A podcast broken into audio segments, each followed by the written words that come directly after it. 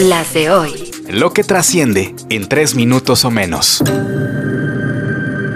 Las de hoy. Hoy es miércoles 5 de julio, soy Joaquín Martínez y estas son... Las de hoy. Inició el registro de las anticorcholatas. Los aspirantes a presidente de la oposición empezaron con su registro. Los que ya levantaron la mano fueron los del PAN Santiago Krill, Xochil Gálvez y Gabriel Cuadri. El primer paso incluye llevar una carta de motivos, la 3 de 3, entre otros requisitos menores. Para eso el día límite es el próximo domingo. Luego toca juntar 150 mil firmas de apoyo en al menos 17 estados. Para eso tienen hasta el 5 de agosto. Aquellos que lo consigan pasan a una encuesta y de ahí saldrán tres finalistas y tendrán que debatir. Luego se hará otra encuesta entre los finalistas y una consulta ciudadana, cada una con un valor de 50%. El ganador o ganadora se sabrá el 3 de septiembre, días antes incluso que el que gane en Morena.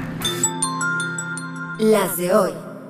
Dile que la dile que la extraño. Del grupo Cairo a Palacio. ¿Votarías por Eduardo Verástegui para presidente? No es broma, el actor y ex cantante se perfila como una opción en las próximas elecciones. Su tirada es ser un candidato independiente, llegar como un antisistema, igualito que lo hizo Trump, con quien además tiene una franca y abierta simpatía. Su discurso es visto por muchos como ultraconservador, caminando de la mano con la iglesia en defensa de valores y de la familia y en contra del aborto y de la llamada ideología de género. Las de hoy.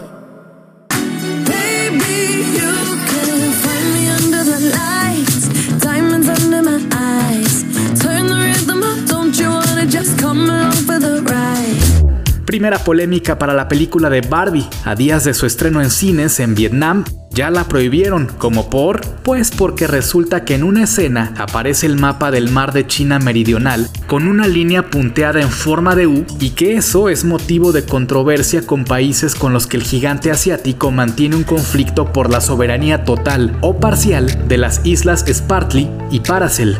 Y ya por eso.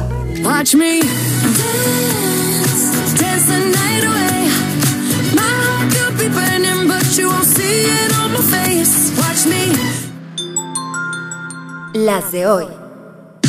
Este 5 de junio es Día Mundial del Bikini.